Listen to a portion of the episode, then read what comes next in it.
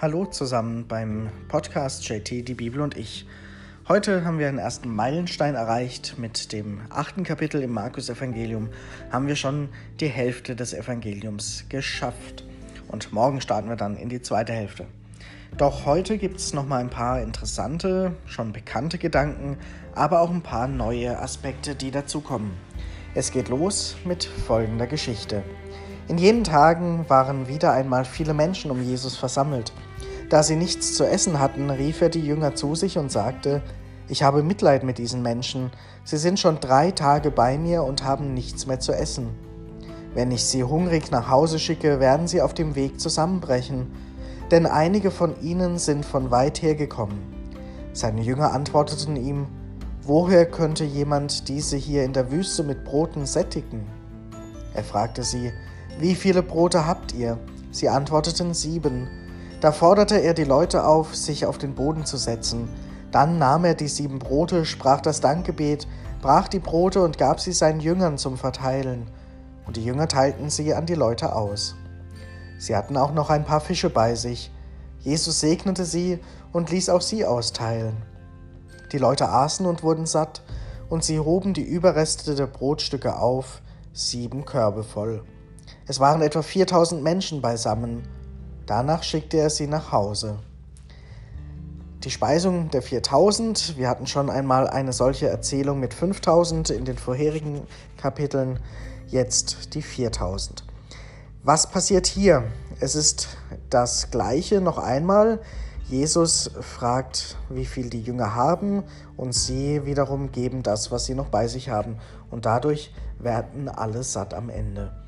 Hier ist es aber nicht die Zahl 12 wie beim letzten Mal, die Zahl für die Vollkommenheit im Blick auf Israel, die zwölf Stämme, sondern hier ist es die Zahl 7, auch eine symbolische Zahl, die sich als vollkommene Zahl zusammensetzt aus dem Göttlichen, die Zahl 3, und dem Irdischen, die Zahl 4, wegen den vier Elementen, die vier Himmelsrichtungen und so weiter. Gott und Mensch, Himmel und Erde gemeinsam eben die Vollkommenheit, die Zahl 7. Und so viel bleibt übrig, wenn eben alles zusammenkommt, wenn die Menschen auf Gott vertrauen, auf Jesus vertrauen, wenn die Menschen ihres dazugeben, was sie haben an Möglichkeiten, an Fähigkeiten, an Dingen, die sie einbringen können. Und wenn das geteilt wird, wenn das miteinander vor Gott gebracht wird, dann reicht es für alle. Und dann ist auch noch genug übrig. Das ist eben diese Vollkommenheit, sieben Körbe voll. Aber es bleibt nicht bei dieser Geschichte, denn es geht weiter. Gleich darauf stieg er mit seinen Jüngern ins Boot und fuhr in das Gebiet von Dalmanuta. Da kamen die Pharisäer und begannen ein Streitgespräch mit ihm. Sie forderten von ihm ein Zeichen vom Himmel, um ihn zu versuchen. Da seufzte er im Geist auf und sagte, was fordert diese Generation ein Zeichen? Amen, ich sage euch, dieser Generation wird niemals ein Zeichen gegeben werden und er verließ sie, stieg in das Boot und fuhr ans andere Ufer. Jesus wird sauer. Die Pharisäer versuchen ihn zu versuchen, heißt es da, die versuchen ihn in ein Streitgespräch zu verwickeln, sie fordern einen Gottesbeweis. Wieso darf er so reden? Wieso darf er so auftreten im Namen Gottes? Er soll das mal beweisen und belegen. Und Jesus, er kann es gar nicht verstehen. Die ganze Zeit geschehen Dinge, die sozusagen seine Botschaft belegen und beweisen sollen, die zeigen sollen, dass das Reich Gottes anfängt, dass er es verkündet und dass die Menschen mitarbeiten sollen an diesem Reich Gottes. Und da geschehen großartige Zeichen und Wunder und sie sind immer noch nicht zufrieden. Sie fordern noch mehr Beweise. Und er sagt, das wird es nicht geben. Sie sollen sich doch darauf berufen, was schon alles geschehen ist. Und nicht nur die Pharisäer gehen in diese Richtung, sondern wir hören, was jetzt noch passiert. Die Jünger hatten vergessen, Brote mitzunehmen.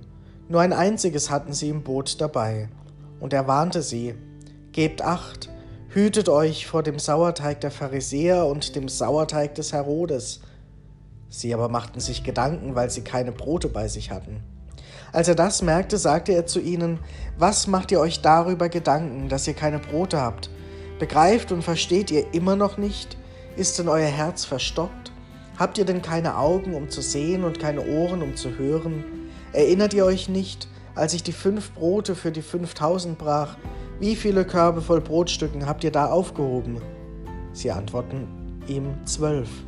Und als ich die sieben Brote für die viertausend brach, Wie viele Körbe habt ihr da aufgehoben? Sie antworteten, sieben. Da sagte er zu ihnen, versteht ihr immer noch nicht? Also Jesus muss sich nicht nur mit den Pharisäern auseinandersetzen, die ihn in Versuchung führen wollen, die ihn überlisten wollen, um ihn aus dem Weg räumen zu können, sondern auch seine eigenen Freunde, die Jünger. Sie begreifen noch nicht. Sie haben immer noch Sorge, dass das Brot nicht reicht, weil sie keines dabei haben, obwohl sie gerade vorher so viel Wunderbares erlebt haben. Und ich glaube, da finden wir uns Menschen wieder. Wir machen vielleicht mal eine Erfahrung, die uns zeigt, ja, es gibt diesen Gott oder ich fühle mich ihm nahe oder ich erlebe was, was ich gar nicht verstehen kann, was mir aber so viel Kraft gibt, wo ich mich freue darüber. Das sind Erfahrungen, die wir am liebsten festhalten würden, die wir aber nicht festhalten können. Und wir können sie schon gar nicht erzwingen, dass sie uns morgen oder übermorgen wieder passieren.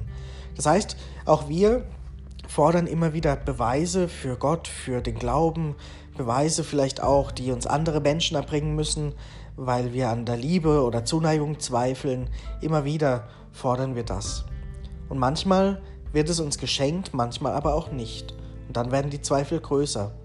Und Jesus will genau darauf hin. Versteht ihr immer noch nicht? Erinnert ihr euch nicht? Habt ihr denn keine Augen, um zu sehen, keine Ohren, um zu hören?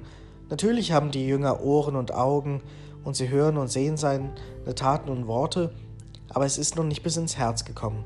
Und wir erinnern uns an die Geschichte vom Wort, wo Jesus sagt, dass es ausgesät wird und dass es nur dann aufgehen kann, wachsen kann, Frucht bringen kann, wenn es bis ins Herz der Menschen kommt.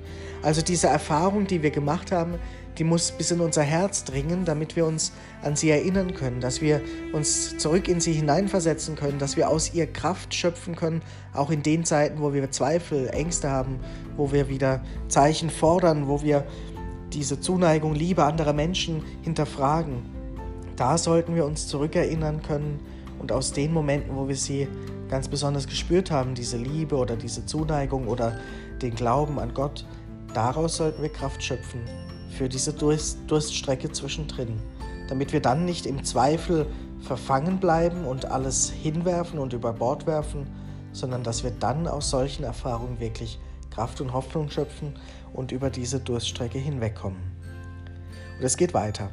Sie kamen nach Bethsaida. Da brachte man einen Blinden zu Jesus und bat ihn, er möge ihn berühren. Da nahm er den Blinden bei der Hand, führte ihn vor das Dorf hinaus, bestrich seine Augen mit Speichel, legte ihm die Hände auf und fragte ihn, Siehst du etwas? Der Mann blickte auf und sagte, Ich sehe Menschen, denn ich sehe etwas, was das wie Bäume aussieht und umhergeht. Da legte er ihm nochmals die Hände auf die Augen. Nun sah der Mann deutlich. Er war wiederhergestellt und konnte alles genau sehen. Jesus schickte ihn nach Hause und sagte, Geh aber nicht in das Dorf hinein. Das Ende ist wieder wie in den anderen Wunderheilungserzählungen und Geschichten.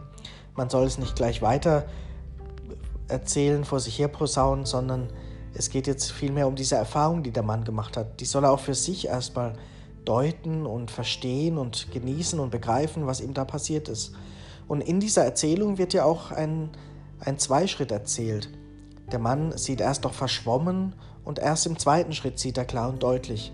Und vielleicht im übertragenen Sinne geht es uns auch so. Manches Mal sehen wir auch gar nicht, was um uns herum passiert, weil wir es nicht sehen wollen oder weil wir wirklich nicht verstehen, was da gerade um uns herum passiert. Oder wir wissen gar nicht, dass es den Menschen um uns herum schlecht geht. Wir sehen das gar nicht, weil wir nur oberflächlich unterwegs sind.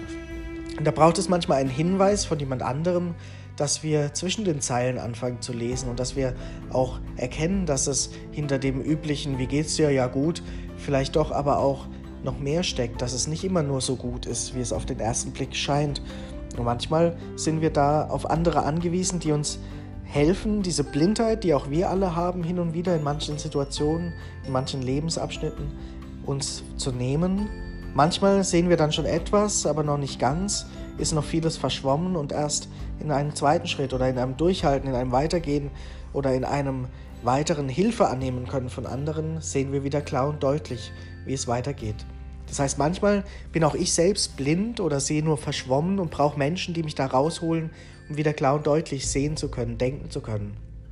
Und manches Mal bin ich aber vielleicht auch gefragt als derjenige, der für andere da ist und anderen im wahrsten Sinne des Wortes die Augen öffnet und ihnen wieder hilft, klar und deutlich zu sehen. Also auch eine Geschichte, die sehr wohl vieles mit uns und unserem Leben zu tun hat. Gerade auch in so Phasen, wo wir vielleicht in Zweifeln sind, gibt es diesen Gott oder bringt mir der Glaube etwas, dass ich da auch jemanden brauche, der mir die Augen öffnet, dass ich dieses Wort wirklich in mir aufnehme, in meinem Herzen, dass ich mich daran erinnere an diese Erfahrungen, die ich auch schon gemacht habe und die mir dann helfen, so eine Phase zu überstehen. Es geht weiter. Jesus ging mit seinen Jüngern in die Dörfer bei Caesarea Philippi. Auf dem Weg fragte er die Jünger, für wen halten mich die Menschen? Sie sagten zu ihm, einige für Johannes den Täufer, andere für Elia, wieder andere für sonst einen von den Propheten. Da fragte er sie, ihr aber, für wen haltet ihr mich? Simon Petrus antwortete ihm, du bist der Christus. Doch er gebot ihnen, niemandem etwas über ihn zu sagen. Dann begann er sie darüber zu belehren, der Menschensohn muss vieles erleiden und von den Ältesten, den Hohenpriestern und den Schriftgelehrten verworfen werden. Er muss getötet werden und nach drei Tagen auferstehen. Und er redete mit Freimut darüber. Da nahm ihn Petrus beiseite und begann ihm ihn zurechtzuweisen. Jesus aber wandte sich um, sah seine Jünger an und wies Petrus mit den Worten zurecht, Tritt hinter mich, du Satan, denn du hast nicht das im Sinn, was Gott will, sondern was die Menschen wollen. Eine interessante Geschichte. Jetzt geht's zur Sache. Zum einen wird darüber gesprochen, wie es weitergeht. Jesus will seinen Jüngern mehr erzählen. Sie haben jetzt vieles erlebt und gesehen und gehört und erfahren, was Jesus tut, wie Menschen Heilung und Rettung erfahren, wie seine Botschaft sich verbreiten soll. Und jetzt beginnt er ihnen zu zeigen, was noch kommen wird. Er wird getötet werden, er wird vom Tode auferstehen. Das ist etwas, was sie noch gar nicht so richtig verstehen können in dieser Situation. Sie befinden sich ja nicht in der Lage wie wir, dass wir zurückblicken und schon zumindest hören können oder glauben können, was da geschehen ist. Sie stecken mittendrin und verstehen gar nicht, was er jetzt meint. Der Menschensohn wird getötet, muss auferstehen. Was ist das überhaupt, auferstehen von den Toten? Und Jesus versucht ihnen das nahezubringen und sie geraten in Streit eben mit der Frage, wer ist er? Ist er der Christus, der Retter? Und Petrus hat aber wahrscheinlich das im Sinne, was die Menschen wollen. Also so ist ja der Vorwurf an ihn, zu sehen, Jesus ist vielleicht der politische Retter, der uns jetzt befreit ähm, oder der uns jetzt hier von den Römern eben rettet. Und Jesus will aber nicht, dass er in diese Richtung denkt. Ihm geht es um seine Botschaft, das Reich Gottes, das angefangen hat, das sich dort vollzieht, wo wirklich Menschen ihres einbringen und auf Gott vertrauen. Und deswegen ist auch diese Frage so entscheidend. Ihr aber, für wen haltet ihr mich? Und diese Frage stellt er nicht nur den Jüngern, sie wollen, sollen nicht nur nachplappern, was andere erzählen, sondern die stellt er jedem Einzelnen, auch von uns. Wer bin ich und für wen halte ich Jesus? Wer ist er für mich persönlich? Denn dadurch kann ich erst in eine Beziehung mit ihm kommen. Dadurch kann sich erst so etwas wie Vertrauen, wie Liebe, Zuneigung entwickeln. Dadurch erst kann ich über Jesus sprechen und über meine Rolle, wie ich in Beziehung zu ihm stehe. Und das ist ein wichtiger Gedanke auch für die letzten Verse dieses achten Kapitels. Er rief die Volksmenge und seine Jünger zu sich und sagte, wenn einer hinter mir hergehen will, verleugne er sich selbst, nehme sein Kreuz auf sich und folge mir nach. Denn wer sein Leben retten will, wird es verlieren. Wer aber sein Leben um meinetwillen und um des Evangeliums willen verliert, wird es retten. Was nützt es einem Menschen, wenn er die ganze Welt gewinnt, dabei aber sein Leben einbüßt? Um welchen Preis könnte ein Mensch sein Leben zurückkaufen? Denn wer sich vor dieser treulosen und sündigen Generation meiner und meiner Worte schämt, dessen wird sich auch der Menschensohn schämen, wenn er mit den heiligen Engeln in der Herrlichkeit seines Vaters kommt. So endet dieses achte Kapitel mit großen und mysteriösen Worten. Aber worum geht es?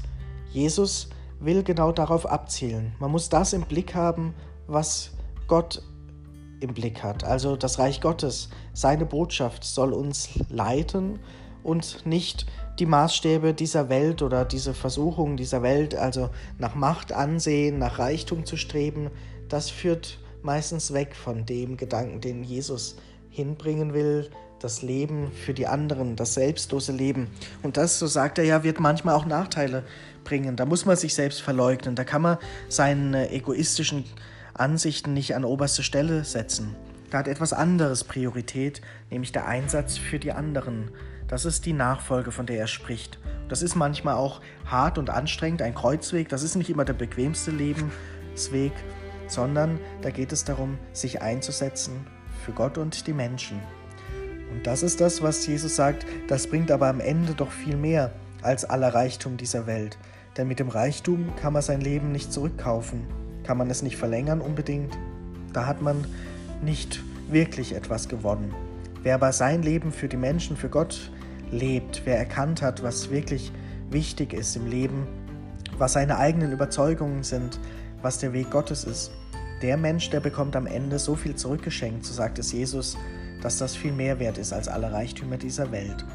Also wer es nach den Maßstäben dieser Welt verliert, der wird es gewinnen, weil er so viel zurückgeschenkt bekommt von anderen Menschen, aber auch von Gott. Eben dieses Reich Gottes, diese Liebe. Und das ist das, worauf Jesus ja hin will, dass Petrus auch nicht das im Blick hat, was die Menschen wollen, sondern was Gott möchte. Dass wir wirklich diese Frage uns mitnehmen und beantworten. Vielleicht braucht das ein Leben lang, vielleicht braucht es eine gewisse Zeit, vielleicht ändert sich die Antwort. Aber wer ist dieser Jesus für mich? Was hat das dann für Konsequenzen und Antworten, die ich dann geben muss? Was hat das für Auswirkungen auf meinen Alltag auch? Denn wenn ich anfange, diese Frage zu beantworten, wer dieser Jesus für mich ist, dann trete ich in eine Beziehung, in eine Freundschaft mit ihm. Und das sollte dann etwas bewirken, dass seine Worte mir auch etwas bedeuten, mir ins Herz fallen, meine Ohren und Augen wirklich öffnen für das, worum es geht und dass ich dann auch vielleicht manche Verhaltensweise ändere, weil ich wirklich im Sinne habe, was Gott im Sinn hat. Das ist die große Herausforderung, die Jesus hier von seinen Jüngern und von uns allen verlangt und uns dahin bringen will, wirklich mit dem Herzen zu sehen, sein Wort ins Herz zu lassen und uns dieser Frage zu stellen, wer ist dieser Jesus für mich ganz persönlich und was hat das dann für Auswirkungen auf mein Leben, meine Verhaltensweise im Alltag, wie ich auch für andere da bin und wo ich selbst meine Blindheit eben abwerfen muss, wo ich anderen helfen muss, die Augen zu öffnen, wo ich vertrauen muss, dass wenn jeder einbringt, was er hat, wirklich auch im übertragenen Sinne die Menschen satt werden können. All das gibt uns dieses achte Kapitel mit auf den Weg. Mit dieser Frage, wer ist Jesus für mich ganz persönlich, wünsche ich dir heute noch einen schönen Tag und hoffe, dass wir morgen dann gemeinsam in die zweite Hälfte starten können. Bis dahin.